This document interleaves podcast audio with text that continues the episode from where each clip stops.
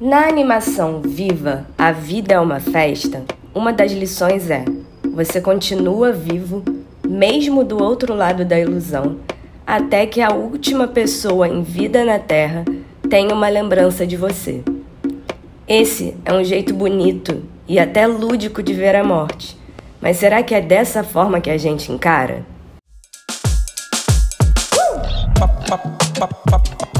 Já pensou em observar o sentir como centro de vários assuntos?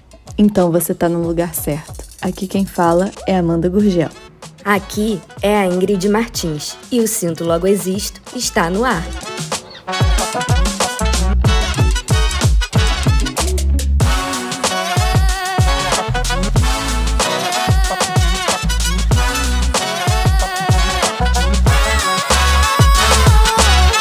Chegamos a mais um episódio do Sinto Logo Existo podcast.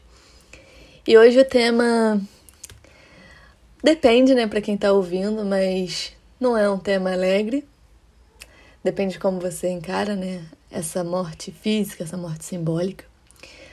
Antes da gente começar a destrinchar um pouco sobre esse assunto, eu quero falar sobre o que é morte física e o que é morte simbólica. Né? Morte física é aquela morte que a gente conhece, então quando a gente perde alguma pessoa, é, ou um animal, enfim, quando a gente sofre algum tipo de perda física. E a morte simbólica pode ser encarada de várias formas diferentes. Então a gente renasce várias vezes, né? Dentro de uma mesma vida, quando a gente passa por alguma transformação muito profunda. Várias pessoas falam: ah, eu mudei muito, eu nem me identifico mais com quem eu era antes. Então tem a ver com essa morte simbólica.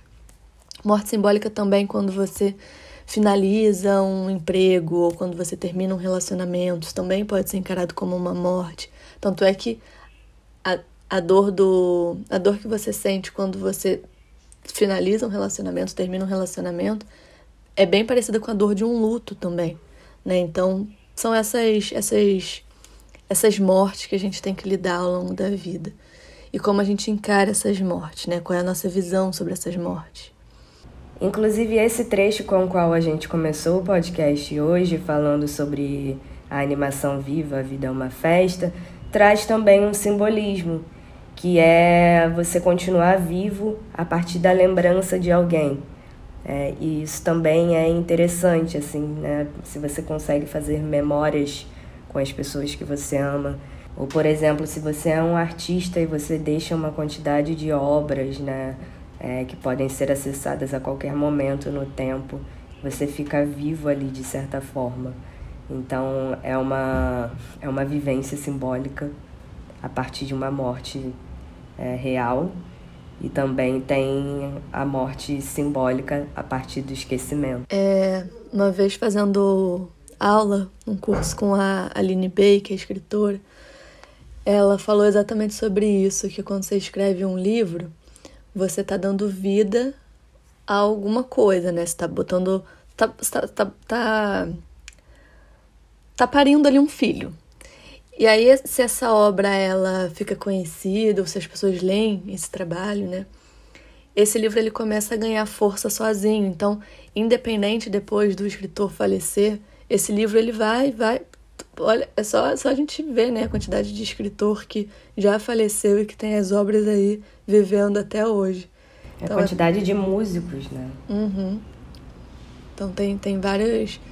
A arte ela ganha vida, ela ganha vida sozinha, não sozinha, né? Porque precisou de um, de um, de um criador, mas ela depois de criada, quando ela tem força, quando ela tem potência, não significa que as outras não tenham, né? Todo acho que toda arte tem, mas algumas terminam tendo mais do que outra.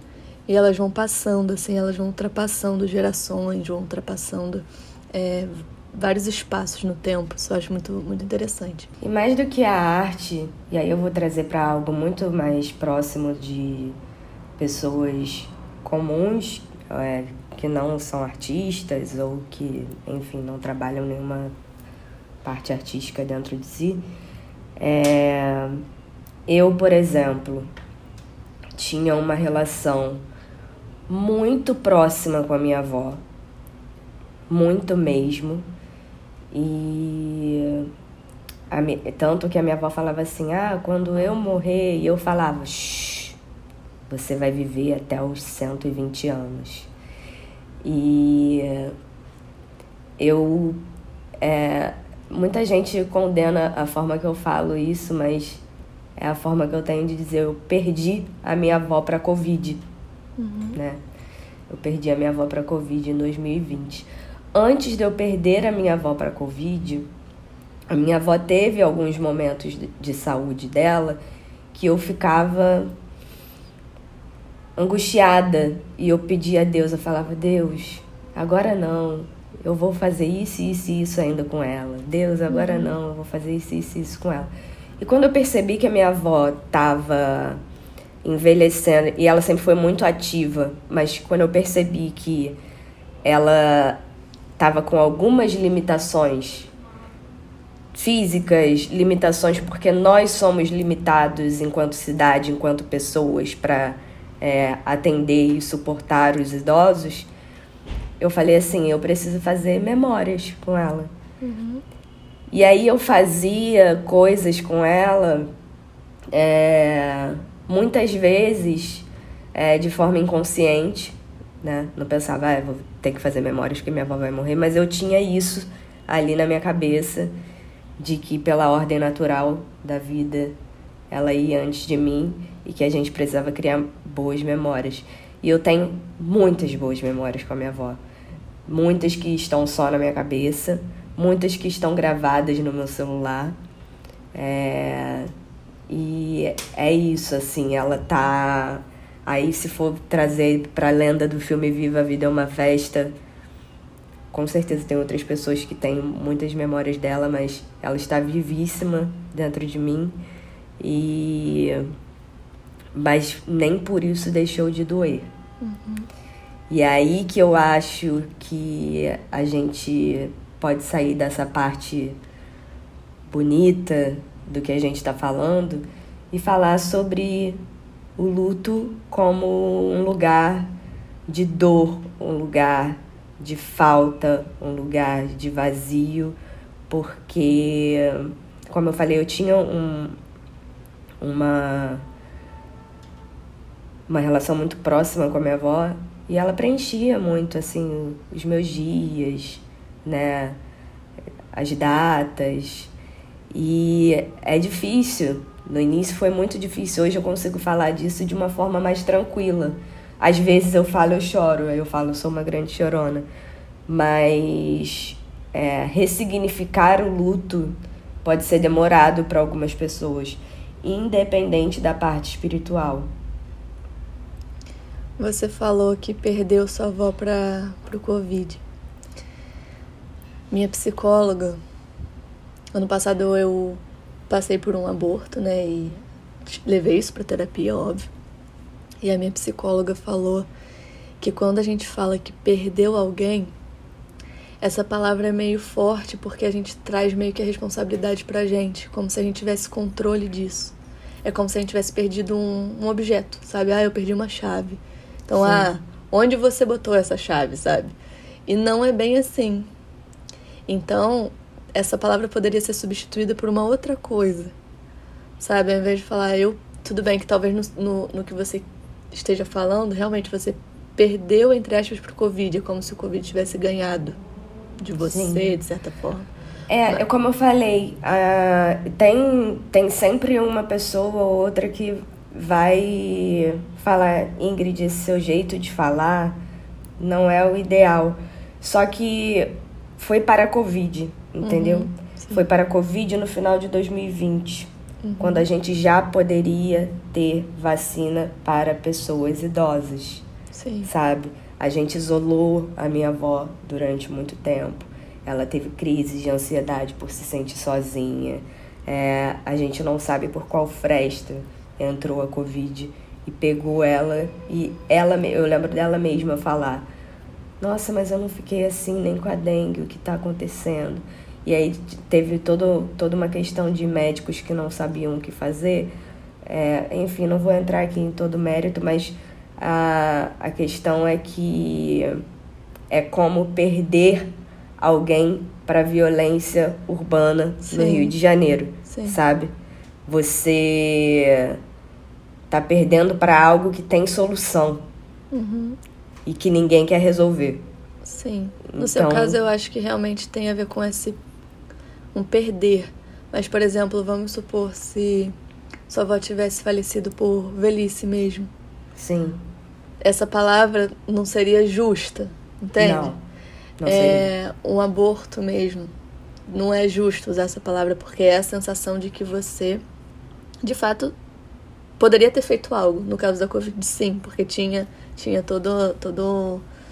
A vacina já, já estava acontecendo, né? Então, de fato, foi uma perda. Eu acredito que eu acredito que o luto ele seja muito muito diferente para cada pessoa, né? Tem pessoas que vivem intensamente o luto, tem pessoas que aquela dor fica muito forte assim que acontece, depois a dor vai meio que amenizando.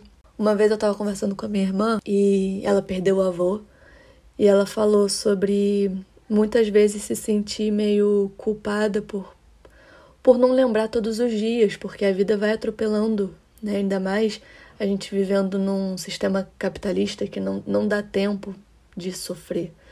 Você tem seus compromissos, a vida ela, ela continua, então quando você não continua, você meio que é atropelado pela vida, sabe?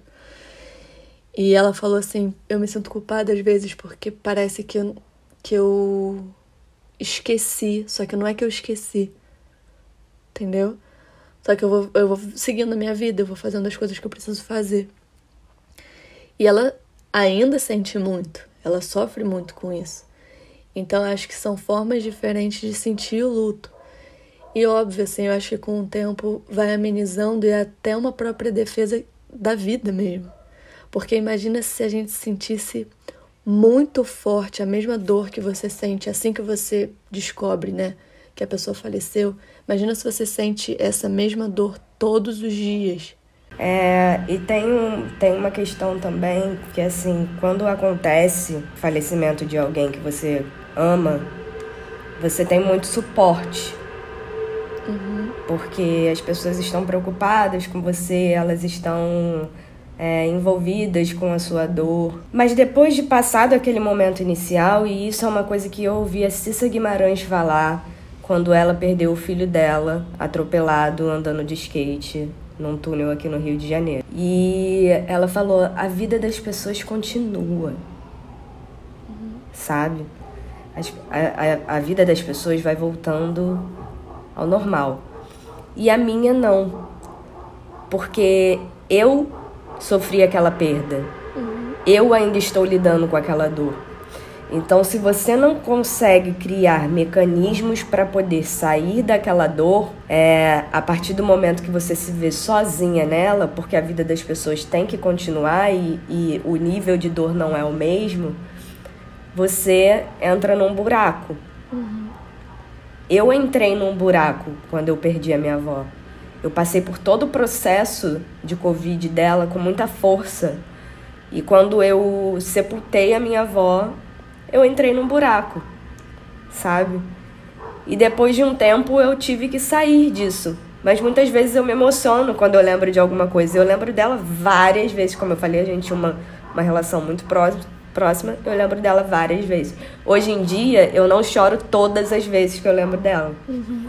Então esse luto ele foi sendo ressignificado, sabe? Eu tenho um amigo espírita que ele falava para mim: você pode viver um luto, mas tente viver seu luto de uma forma produtiva. E aí, não falando de produtividade, tipo. De trabalho, né? É, de trabalho.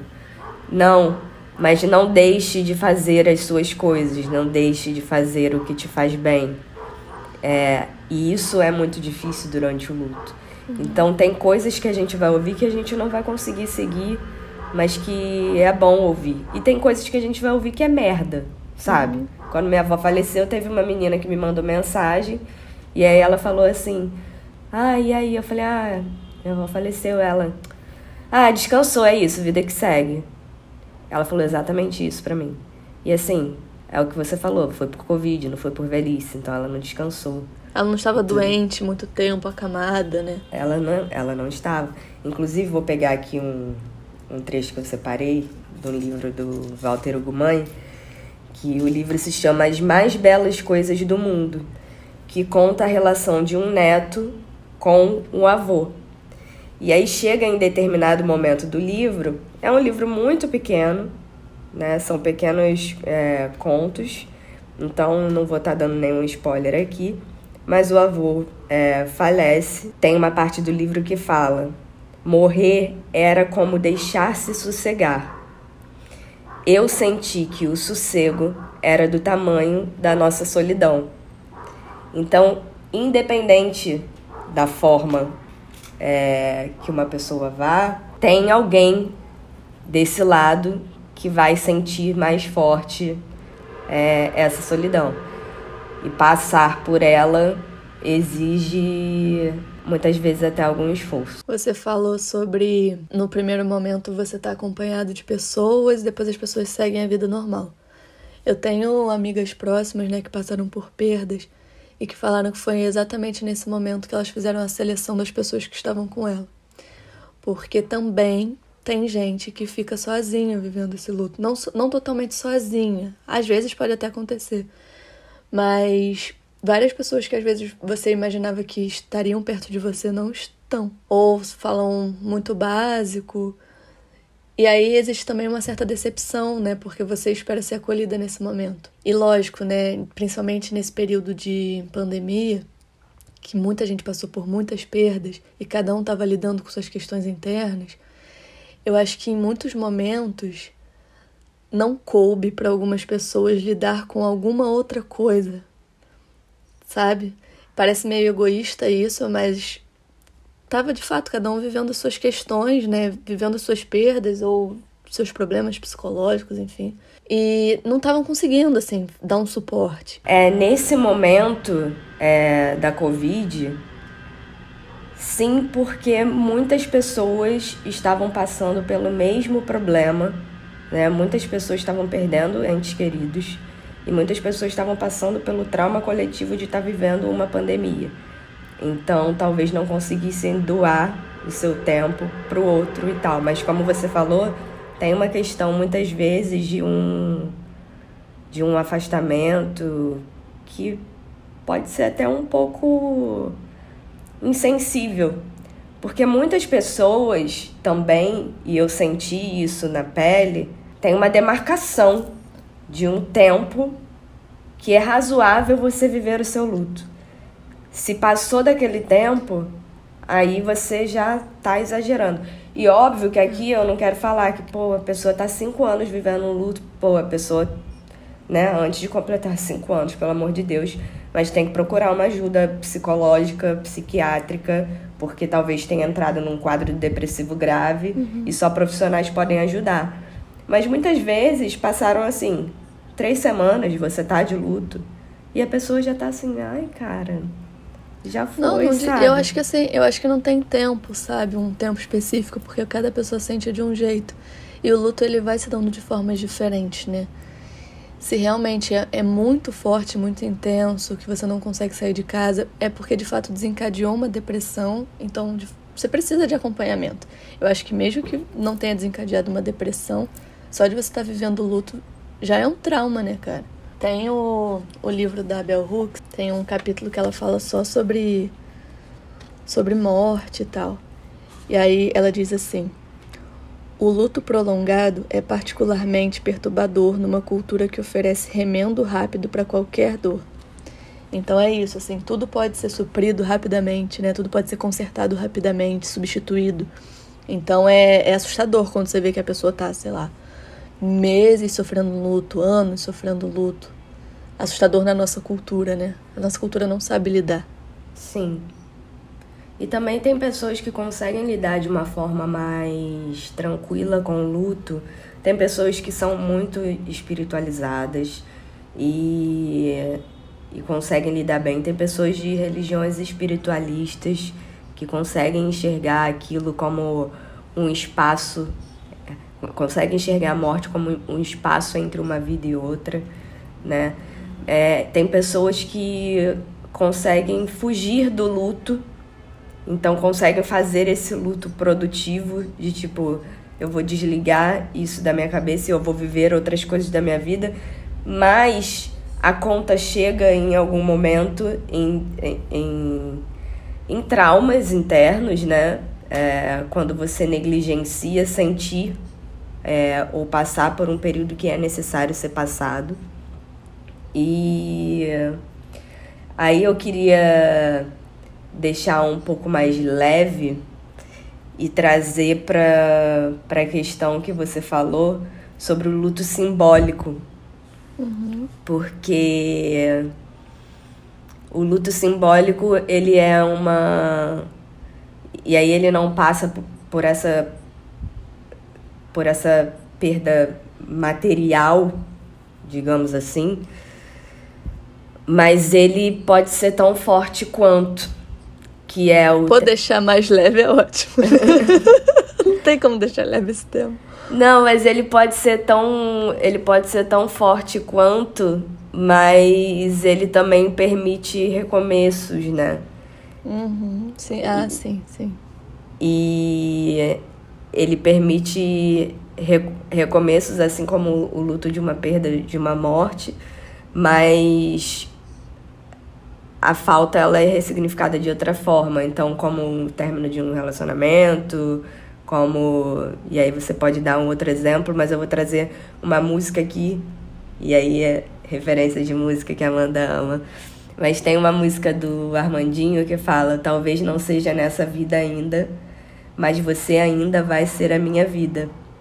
Eu sempre ouvi essa música pensando que é, talvez não seja nessa vida física, né? Uhum. Mas seja em outra vida, tipo, em outra vida, tipo, em outro momento espiritual, em outra encarnação.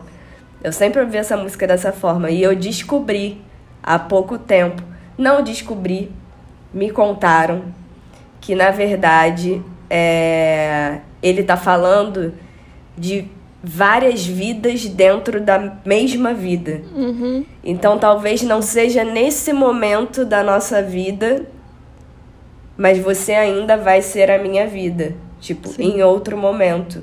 E eu achei isso tão bonito e tão fora do, do que eu poderia imaginar. E eu falei, caramba, que bom que o Arma, que o próprio Armandinho parece que foi numa live. Que bom que ele mesmo explicou isso. Porque assim, imagina que o Armandinho faleça e ele deixa a música aí pro mundo e nunca fale sobre isso. Eu ia continuar achando isso, sabe? Assim como o Dom Casmurro. Tipo, a gente não sabe até hoje se Capitu traiu ou não traiu e tal. Porque Machado de Assis jogou o livro aí pro mundo, morreu e deixou essa dúvida, sabe? É, tem uma carta no tarô que é a carta da morte, inclusive. E acho muito bonito esse significado porque a carta da morte ela pode representar sim um fechamento de um ciclo, só que sempre vem o, o por trás disso, né? Que você. Aqui a gente tá aqui falando muito sobre uma morte simbólica mas que você precisa fechar um ciclo para começar um novo ciclo. Quando você finaliza um ciclo, não finaliza, né? Quando ele está em aberto, a sensação é que você nunca vai conseguir viver de verdade a próxima coisa que tem por vir. Então você precisa muitas vezes matar, é, matar entre aspas, né? Aquela relação, matar aquela pessoa que você era no passado para renascer daquilo, né? Meio que renascer das cinzas, tipo uma fênix. Inclusive, a Ingrid passou por um por um renascimento, né? Em vida. É... renascimento tem que ser em vida, né?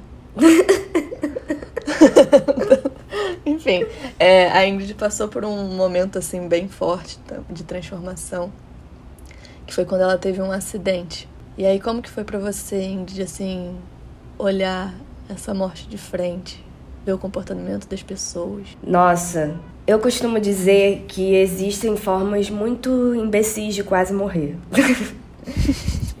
e é, eu tive uma forma muito imbecil de quase morrer.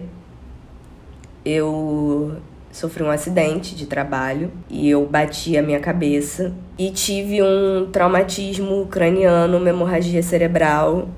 E não só um traumatismo craniano, porque um traumatismo ele pode ser só um trauma, né? Ele pode ser só um choque que gerou um trauma. Mas eu tive uma fratura no meu crânio. E uma fratura grande. Então, eu fui para um hospital público aqui do Rio de Janeiro. É...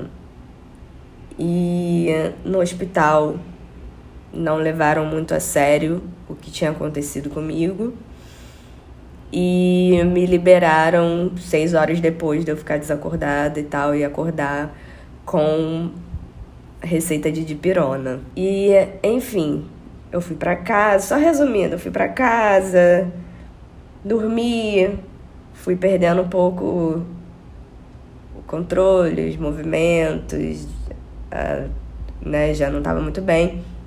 Fui pro hospital mais tarde, achando que eu ia tomar uma medicação para dor e ir embora. E aí fizeram uma tomografia, algo que não tinham feito no, no hospital anterior, e viram que eu tava com toda essa questão dentro da minha cabeça. E que não sabiam como eu tinha chegado lá andando ainda. Então falaram: vou te internar, mas não sabemos se temos CTI, então já estamos preparando a ambulância para te levar para o hospital mais perto tal. Então foi uma coisa assim, é, como quem está ouvindo pode imaginar, foi uma sucessão de fatos é, que eu não imaginava que daria no que deu. E que eu tive muita sorte barra Deus. Deus barra sorte. Porque eu passei uma semana, seis dias internada, em dieta zero, porque talvez eu tivesse que operar para drenar os coágulos de sangue no meu cérebro e tal. E mas graças a Deus o meu quadro não evoluiu para pior e eu consegui fazer a minha recuperação muito conservadora, mas em casa. E o que que aconteceu nesse período? Assim, todos os médicos pelos quais eu passei falaram para mim: "Você deu muita sorte. Você deu muita sorte porque você não podia ter dormido, porque você não podia ter andado sozinha, porque você não podia ter dormido fora do hospital, porque você tinha mais de 90% de chance de convulsionar e o seu cérebro ia inchar se você convulsionasse e os focos hemorrágicos iam aumentar. Então você poderia ficar vegetando. E esses mais de 90% de chance é, não aconteceram, assim durante todo o período. Então, eu acho que meus anjos da guarda estavam de mãos dadas em volta, falando: pelo amor de Deus, alguém faz alguma coisa certa aqui, não é possível. E o que eu senti foi que eu pequenas coisas dentro do hospital começaram a me dar emoções muito diferentes, sabe? Eu não vou entrar aqui em questões espirituais que eu passei com relação a isso. Eu vou entrar em questões é, emocionais mesmo. A primeira vez que eu consegui levantar da cama do hospital e que um fisioterapeuta me deu a mão e foi dar uma volta comigo no corredor e eu ia arrastando o passo e tal. E eu perguntava para ele, porque a janela do hospital era meio turva, eu perguntava para ele: "Ah, o dia tá sol ou tá estranho?" E aí ele foi falando para mim: "Ah, eu moro, ele morava em algum lugar da Baixada. Eu saí de casa quatro e pouca da manhã. Quando eu saí, tava assim. E aí quando eu cheguei aqui, tava um sol meio assim. Agora tá um sol de tal forma. E ele foi conversando comigo e me dando essa visão do que eu não conseguia ver há dias e que eu não sabia quando eu ia conseguir ver. E eu fiquei extremamente emocionada porque eu não ele não precisava fazer aquilo, sabe? Ele me deu uma imagem do que eu não podia ver. A primeira vez que eu tomei um banho no hospital sem ser no leito. Então eu senti aquilo, tipo, cara, eu tô tomando banho de novo, sabe? Uhum. E coisas que você faz de forma banal no dia a dia é, começam a ficar grandes. E eu costumo falar, eu tava, sabe, procurando apartamento, trabalhando, vivendo a minha vida na correria, não sei o que e tal. Pum, um tombo mudou todo o meu momento por quatro meses. Sabe? Não só por quatro meses, né? É, não só por quatro meses. Mas até eu ter alta, assim. E aí, óbvio, depois eu, eu levei isso pra vida. Mas, e as pessoas que. Tiveram pessoas que souberam enquanto eu estava no hospital ainda, e tiveram as pessoas que souberam quando eu saí do hospital. E eu senti que isso mexeu com as pessoas. O fato de eu ter passado por algo que não foi algo simples. Então, a quantidade de pessoas que me procurou pra falar alguma coisa que nunca tinha me falado, resolver uma pendência que não tinha sido resolvida, é, demonstrar um afeto que não tinha sido demonstrado. Foi, Amanda, não sei te dizer a quantidade de gente, mas foi, oh, tipo, a Ingrid, né, a torcida do Flamengo atrás de mim. Mas é porque isso, a, a quase a sensação de quase morte ou a sensação de algo grave acontecendo com alguém mexe com as pessoas, uhum. sabe? Então eu, eu senti isso muito, assim. Então eu vou aproveitar trazer um, uma parte do. Eu vou ler alguns trechos do livro da Bell Hooks, que se chama Tudo sobre o Amor. E tem um capítulo que fala. É, o nome do capítulo é Perda amar na vida e na morte. Vou ler trechos soltos, tá? Em uma cultura como a nossa, na qual pouco de, poucos de nós buscam conhecer o amor verdadeiro, o luto geralmente é sobrepujado pelo arrependimento. Nós nos arrependemos das coisas não ditas, dos conflitos que ficaram sem reconciliação. Então, esse trecho tem tudo a ver com o que as pessoas sentiram com a sua quase morte, né?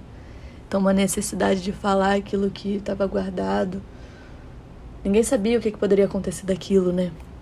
Então, aflora na pessoa uma sensibilidade do tipo assim: cara, que doideira, a gente não tem controle de nada. A gente Sim. não tem controle de quando uma pessoa pode ir embora e de quantas vezes você deixou de falar alguma coisa por orgulho, ou porque não poderia, ou porque. qualquer coisa mundana, né? Assim, fútil ou egocêntrica, enfim. E não, eu acho que tudo, tudo diminui de tamanho, sabe?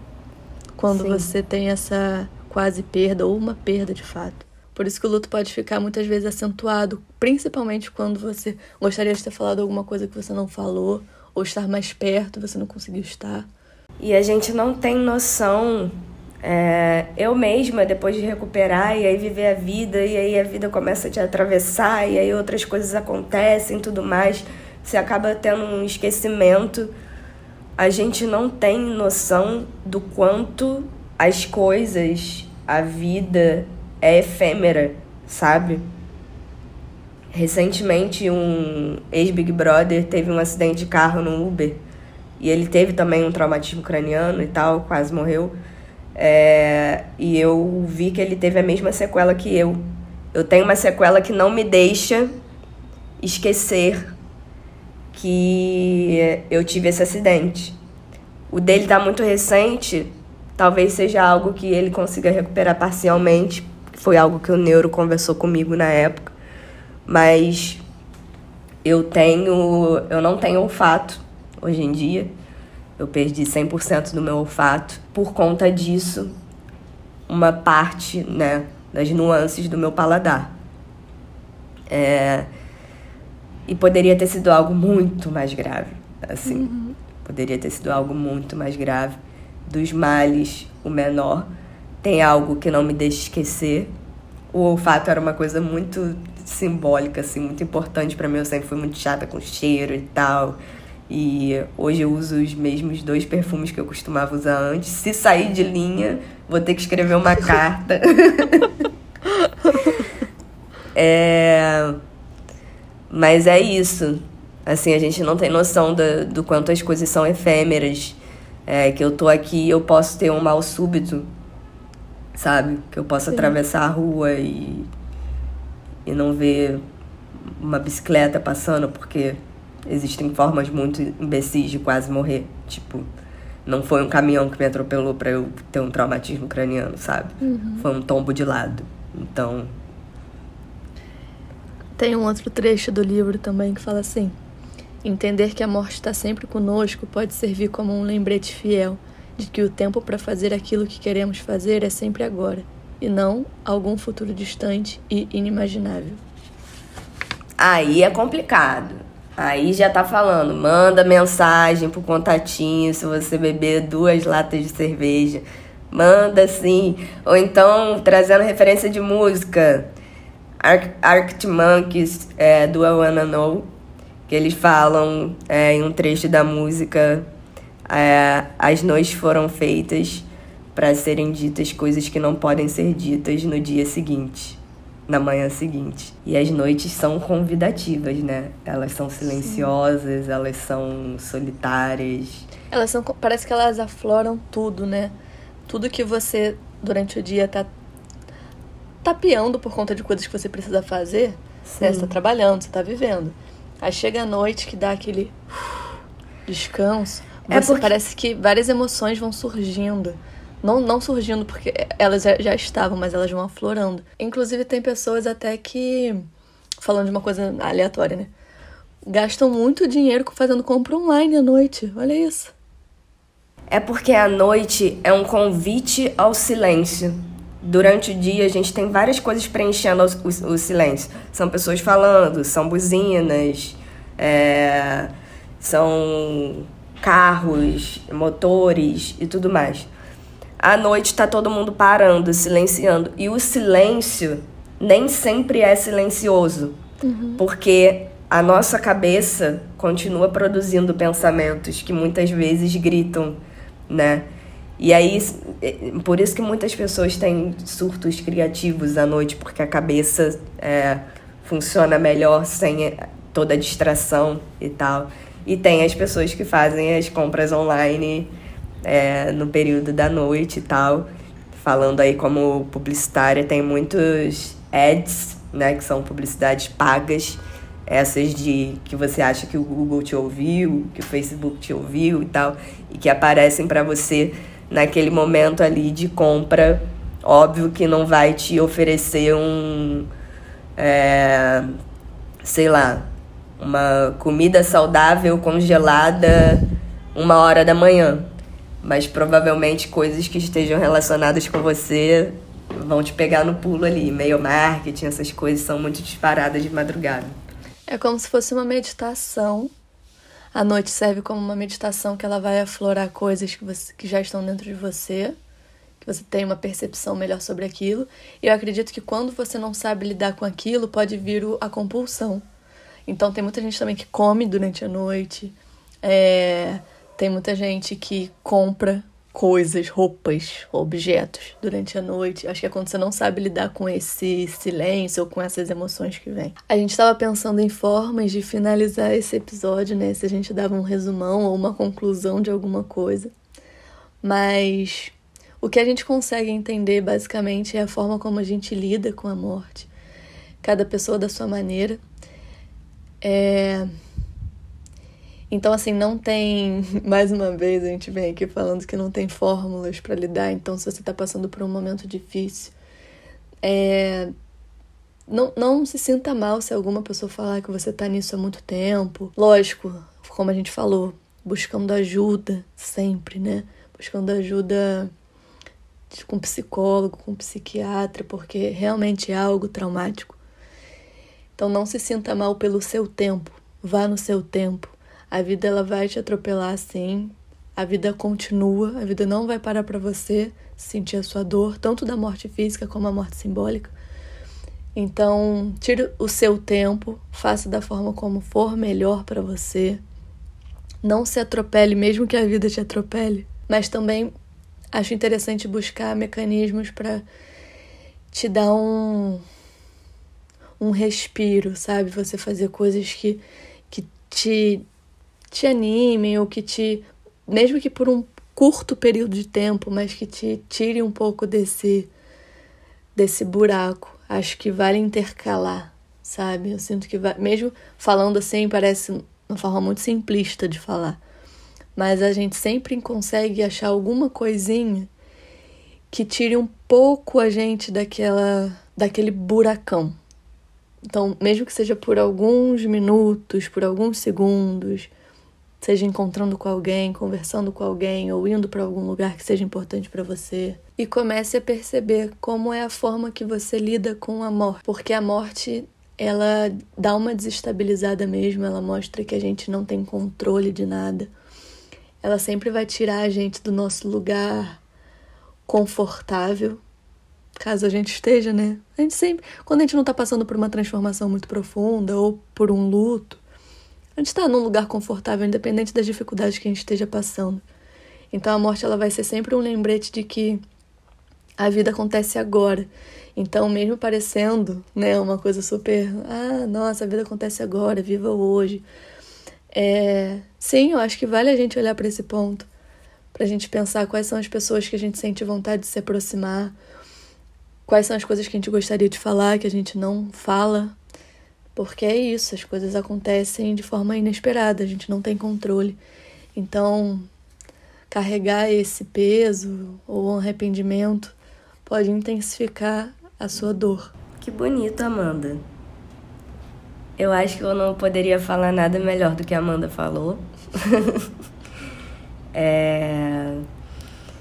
Eu só vou contribuir aqui falando que cada dor é única. Então, não use dados de efeitos comparativos para mensurar a sua dor, mas veja até onde ela está indo para que você saiba quando precisa pedir ajuda.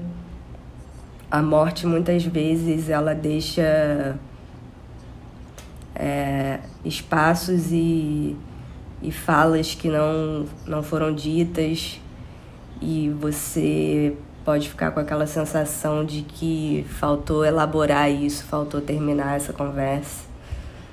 E muito disso é possível dentro da terapia, elaborar isso dentro da terapia. Então, se você passou por um momento traumático de perda e puder fazer terapia, levantamos aqui sempre a bandeirinha da terapia. Tem um, um exercício que eu aprendi até na terapia e eu sempre passo para as pessoas que eu atendo, quando elas estão com dificuldade de comunicar alguma coisa ou quando elas não podem comunicar, que é escrever uma carta para aquela pessoa que você gostaria de falar alguma coisa que você não consegue falar. Você não vai enviar essa carta, mas é uma forma de você botar para fora, é uma forma de você elaborar ali tudo aquilo que você está sentindo, tudo aquilo que você tá pensando. E fazer isso como um ritual é bem legal, assim. Pode tocar, lógico, em pontos muito fortes, muito profundos. Essa carta não é uma carta romântica, é uma carta que você vai botar tudo para fora. Então, podem ter sentimentos bons, podem ter sentimentos ruins, pode, pode ter tudo, né? E aí depois você queima essa carta como uma forma de liberar essa energia. Então, assim, é um exercício para quem sentir de fazer, tanto para alguém que já faleceu ou para alguma pessoa que você sinta vontade de fechar um ciclo que não conseguiu fechar ou simplesmente falar uma coisa que você não conseguiu falar. É isso. Esse foi o episódio de hoje. Esperamos vocês na próxima semana. Se quiserem conversar mais sobre as minhas DMs no Instagram e as DMs da Amanda estão abertas. Então é Amanda Gurgel, Ingrid P. Martins. A gente tem tido trocas muito legais lá com relação ao podcast e com relação aos assuntos de cada episódio. Se for falar sobre o podcast em algum lugar, pode usar a nossa hashtag, que é Sinto Logo Existo Podcast, que a gente consegue ver o que vocês estão falando e também é bom pra gente, é legal. É isso. Um beijo. Vamos.